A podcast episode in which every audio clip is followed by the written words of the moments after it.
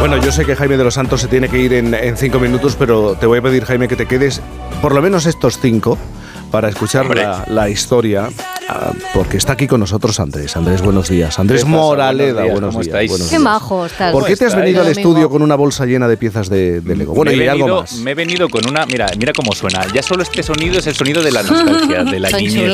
Por lo menos de la mía, no sé si la vuestra. A lo mejor vosotros. Y, no- y Jaime, yo sé que tú no siempre me me, dices, me estás picando, A mí pero no yo me sé que a lo mejor tú tenías la bolsita llena del Lexin Castillos o del Tente. Ah, el Tente. No El Lego. Tente, El Tente sí, ¿no? Tú el eres más de Tente. A lo Sí, mejor. Sí, yo sí. soy más de Tente. Pero ¿Qué quieres decir con eso? Nada, yo no quiero decir ¿A nada. viene- no a no estoy esto? diciendo ¿Qué nada. Jaime, el yo solo la te digo que yo me he venido con los Legos, que son el, el sonido, Sí. los juguetes de, de mi infancia. Te lo digo más que nada porque esta semana se está disputando, que yo cuando leí la noticia, la verdad que me quedé flipado porque me hubiese encantado que esto existiese cuando yo era pequeño, la First Lego League, que es una competición internacional de construcción de Lego y está teniendo lugar en varias Sí. localidades españolas y de todo el mundo. Aquí en España, pues por ejemplo en Huelva, en Ferrol, en Burgos, en Tarragona, en Sevilla, en Jaén. Está dirigida a chavales de entre 6 y 16 años en etapa formativa, por lo tanto yo ya no puedo participar, lamentablemente. Me encantaría porque es una competición de construir Lego de una manera muy educativa, porque al final Sí. tú también lo has comentado alguna vez. Bueno, ¿no? mi hijo, tu eh, estudia robótica eh, y lo pone en práctica todo lo que aprende con los Lego. Claro, es que las carreras STEM, todas las eh, disciplinas STEM de, pues eso, de construcción. Bueno, es un niño de 6 años y medio, pero está ya en Bueno, robótica con Pero él podría Lego, participar sí. en, en- en su Sí. cole, podría participar en esta competición, en la First Lego League, porque es de 6 a 16 Anda. años, chavales en etapa formativa a nivel internacional. Y vamos, yo no puedo participar, pero le tengo mucho cariño al Lego porque son los juguetes de mi infancia.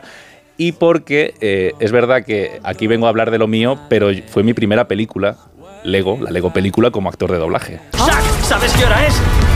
¡Es hora de jugar! ¿Preparados para esto? ¡Oh no! ¡Estaban preparados para eso! ¿Pero qué me, pero Qué qué me bueno. dices? Hace 10 años, me parece, 2000. Moraleda. ¿Pero qué me estás contando? 2014. Yo hacía de Shaquille O'Neal, entre otros muchos papeles, en la Lego película. Eran los muñequitos de Lego, Pues- entonces haría mucho. Era una película preciosa, además, porque era muchas referencias culturales, salieron un montón de personajes. Hacía de Shaquille O'Neal y de Lando Calrissian, el de Star Wars también, ¿Pero qué me que le tiraba los trastos a Batman. favor? En este equipo favor, tenemos sorpresas para todo, ¿eh? Sí, sí, sí, sí. muy, sí, muy sí. chula. No sé si habéis visto la película, la verdad que está fenomenal. Es una película que se disfruta. Claro, vamos, es, es una tarde estupenda. Bueno, ¿qué vas a decir tu- tú? ¿Qué vas a decir? No, a ver, no, no, me estoy vendiendo muy bien, pero no, cuenta la historia de una figurita de Lego que tiene que salvar al mundo, de un malvado villano, pero también cuenta las dos visiones que hay del famoso juego de, de bloques, el, el juego danés Lego. La del niño que maneja los hilos de la historia como un juego, que es lo que es en un principio, y la del padre, que lo que no quiere es que el hijo juegue con la tremenda maqueta, la ciudad de Lego que se ha montado en el sótano como si fuera una exposición. Ya te sabes las reglas, esto no es un juguete. Mm, Bueno, un poquito sí, No, es un sistema altamente sofisticado de ladrillos superpuestos. Pero lo compramos en una juguetería. Es verdad, pero mi forma de usarlo lo convierte en algo de adultos. Pero en la caja de esto ponía edades de 8 a 14. Eso es una sugerencia. Bueno, Lego es que ya se ha convertido en mucho más que un juguete, que es como nació, nace como juguete. El grupo Lego fue fundado en 1932 por Ole Kirk Christiansen, un carpintero danés, y el nombre de Lego es un acrónimo de las palabras danesas Leg Got, que significan jugar bien. Claro, eh, eso es como empieza el, el juego de Lego en el 46, después de la Segunda Guerra Mundial, como escaseaba la madera en aquel momento, pues cambian la madera por plástico, y ahí es cuando lo petan, ¿no? Como, como negocio. En el 58 el hijo de Ole, Gottfried, patenta el icónico diseño de tacos y tubos, que es el que hoy conocemos, aunque con un tamaño distinto, eso ha ido evolucionando, cada vez son más chiquititos y van más al detalle. Sí. Y hoy el grupo Lego está dirigido por el nieto de Ole, el hijo de Gottfried, Kiel Kirk, Kirk Christiansen. Eh, los nombres daneses son complicados Sí. de pronunciar, pero Kiel Kirk Christiansen. Bueno, pues el grupo de este chico facturó más de 7.000 millones de dólares en 2021, emplea a más de 20.000 personas, 20.000 personas. opera más de 700 tiendas a nivel mundial y produce bueno, películas como os he comentado antes, videojuegos, tiene una cadena de parques temáticos en, co- en copropiedad, como eh, son los Legolandia, están en Dinamarca, en Reino Unido, en Alemania, en Estados Unidos, bueno, en muchos países, y se dice que se vende un Lego cada 20 segundos. Pues gran parte del éxito de Lego es haberse convertido en algo más que un juguete, es decir, ya no solo es un producto para niños, sino que al final quienes juegan muchas veces son sus padres y los que lo coleccionan al final. porque son auténticas piezas de coleccionismo. Es más, si miráis el catálogo de sets de Lego, veréis que hay auténticas maquetas, maquetas de toda la vida, ¿no? De modelismo. Está, por ejemplo, de la Torre Eiffel, el Coliseo, que superan de largo los 500 euros de precio. Por ejemplo, el halcón milenario de la Guerra de las Galaxias, en, primera mano, es decir, en la tienda Lego, cuesta 850 euros en el catálogo online y es una auténtica pieza de exposición. Vamos, que al final quienes lo disfrutan más son los padres y con esos precios hasta se ha convertido en un negocio, el negocio de la compraventa de Lego. En este video vamos a hablar de las mejores inversiones que tú puedes hacer en este 2023. Pues Lego puede ser una de esas mejores inversiones que hacer en 2023. Mira, leía un, un, estudio de la revista Research International Business and Finance que publicó este estudio de unos investigadores de la Escuela Superior de Economía de Rusia que habían estudiado el valor de los sets de Lego durante años y determinaron que los juegos que ya están retirados, los más antiguos descatalogados, que están todavía en alguna vez en, el mercado, por así decirlo, en el mercado de segunda mano, estos que son muy complicados de conseguir, tienen una rentabilidad mayor que la del oro agárrate, agárrate. Los Legos antiguos, ¿eh? no todos los, Legos. No es comprarse cualquier Lego y al día siguiente ya esto es como el oro, no se, no se revaloriza de esa manera. Claro, es que esto es lo del negocio de la nostalgia, ¿no? Que está tan de moda. Pero en Lego va mucho más allá. Es que existe un término para todos los adultos que son fans de Lego. Los AFOL, Adult Fan of Lego.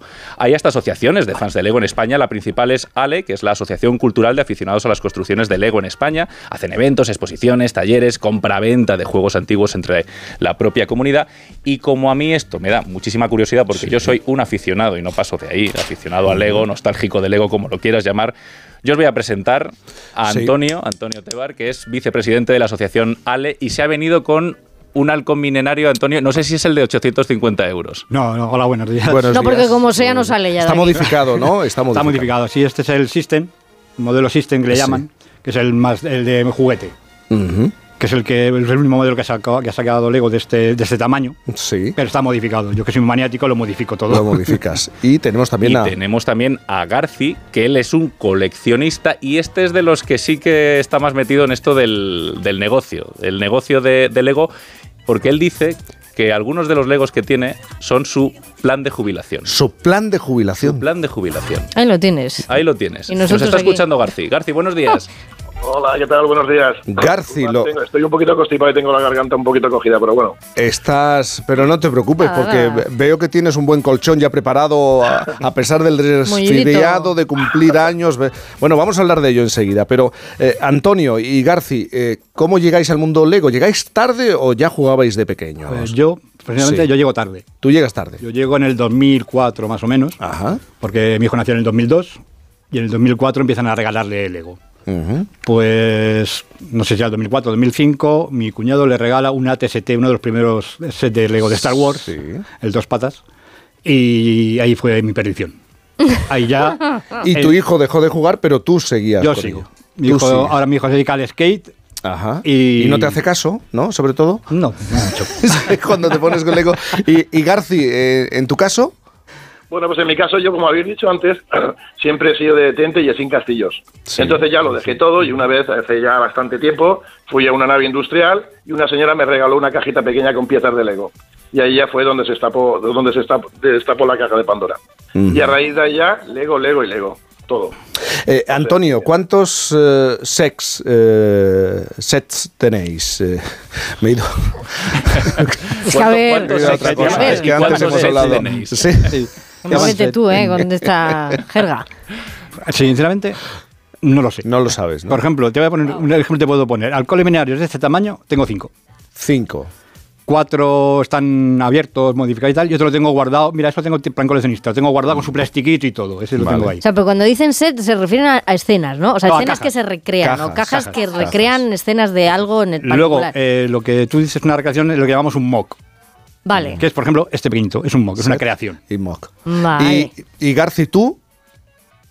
Yo tengo set, piezas y, mocks. Yo tengo de todo. Sí, pero ¿me cuantificas? ¿Me, das eh, números? A ver, set, al igual que ha dicho el compañero, eh, no lo sé, porque tengo cajas muy, muy, muy antiguas, la verdad que sí, de la línea de System. Mm. Tengo cajas hasta, hasta del año 85, 88, 89. Sí. Vale, entonces eso lo tengo totalmente precintadito, con, he cambiado toda la iluminaria de mi casa por luz de LED para que no se, se se destruye a todos los colores y todo. Se deteriora. Y luego en piezas, luego entre piezas y set y todo, unos 2.000 kilos. 2.000, 2.000 y algo de kilos. 2.000 kilos de piezas de Lego. Mi madre. Correcto. 2.000 Pero, kilos pero, de... pero, García, ¿tienes una báscula y lo vas pesando? O, o- No, lo que pasa que te- no, lo que pasa que todo lo tengo en cajas, son de estas cajas grandes, de estas Sí. que se compran en los chinos. Sí. Entonces, al pesar una caja, calculas eso y las cajas y más o menos te sale. Y- pero lo tendrás 200 kilos arriba, 200 kilos abajo. en, en un sótano, lo, lo tienes Sí, todo. sí, sí, sí, todo en un, todo en un sótano. 100, 160 metros para mí solo. Pero mantienes la envidia. temperatura y la luz No, constante. sola- no, la temperatura no, la luz. Cambié toda la iluminaria, no, la sí. temperatura no. Porque tipo no una sé. vinoteca, ay, tipo una vinoteca no hace falta. Vale, vale, vale. Pero la luz sí, porque el tema de los fluorescentes daña la- Dos daña mil las kilos. Don- es decir, y si me lo traduces y hacemos números, ¿cuánto te has podido gastar? Uf, gastarme, madre mía. Pues gastarme me puedo haber gastado, pues no lo sé, unas 18 o 20 mil euros. 18 20 mil euros, me parece Claro. poco. Yo no sé Entre si. piezas y set y todo, sí. Antonio, Yo no lo sé, ni quiero saberlo. No- no y el quieres público saberlo. que lo supiera no lo diría. no, no lo dirías. Porque No, no, porque me echan de casa. te echan de casa. ¿Qué compras? ¿A sabes, escondidas? yo sabía lo que No. pasa. De- Yo, disculpad, yo de, de mi casa no me echan porque es que en mi casa son todos como yo. Todos. En mi casa somos cuatro y los cuatro hacemos Lego.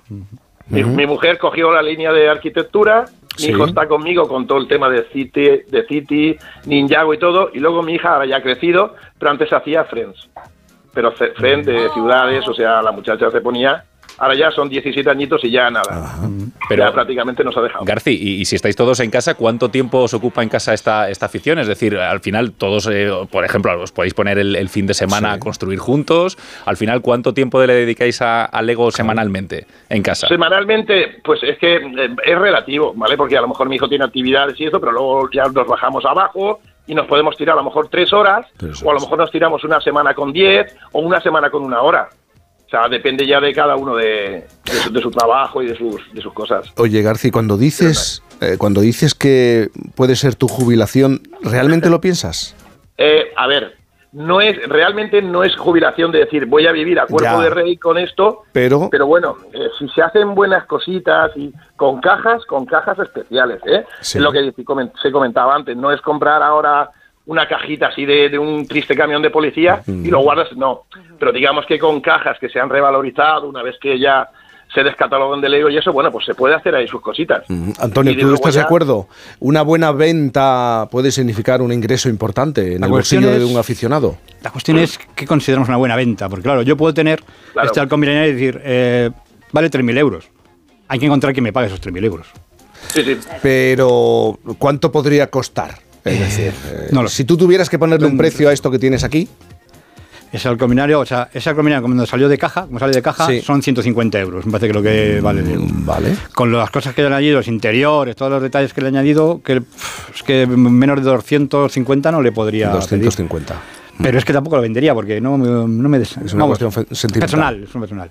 Hombre, si te, te necesitas, porque es la circunstancia de la vida, te necesitas algo, pasa que también eso es un problema también. Porque si te urge vender, no lo vas a vender al precio que tú quieras. Entonces, Claro.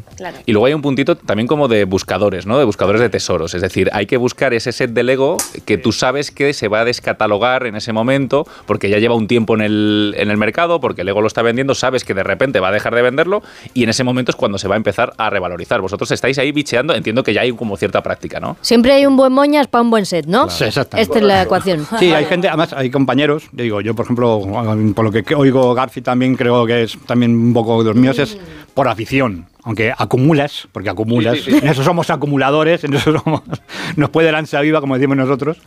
El- hay gente también que se dedica esto más a, a eso, a, a comprar para revender. Incluso yo sé que en Wallapop hay gente que se dedica a presionar a los que venden. A decirle, oye, eh, pues mira, pues ese precio que lo vendes no lo vas a vender, yo te lo compro más barato. Bueno, es un mundo apasionante ¿eh? lo, que, lo que llega a ofrecer el, el mundo Pero, Lego. fíjate, yo tengo una reflexión. No sé hasta qué punto eh, Antonio y, y Garci, que están muy metidos en el, en el mundillo Lego, consideran que esto, ahora mismo, lo que estamos viviendo, esto de la compraventa, Sí. de la revalorización por encima del oro de algunos sets y tal, es un poquito globo, porque es muy generacional. Es decir, ahora mismo existe una generación, yo creo que estáis los dos, pues, en, torno a los 40, en torno a los 50, 50, 50, 55. Y García bueno, 56. También, 54 yo. 54, claro, es muy generacional. Vosotros estáis jugando un poco con los juguetes con los que empezaron a jugar vuestros hijos y vosotros os habéis aficionado porque en vuestra generación había una serie de juguetes, los Exin, los Tente y demás. Los Madelman. Madelman en tu caso también. Eh, claro, y no sé hasta qué punto cuando pasen más generaciones va a seguir existiendo este, este globo, este mercado de Lego. Claro, pues que además ahora con tanta tecnología. Sí. Claro. Porque los chavales ahora juegan en, digital, Bueno, espero que no ocurra porque el amigo Garci tiene 2.500 kilos de piezas en el sótano. que te dejas alguna. Y, tendrán que tener salida. bueno, Garci, eh, muchísimas gracias por estar con nosotros esta Nada, mañana. un, un, placer. Y Antonio, también a ti, Igualmente. Eh, vicepresidente de la asociación ALE.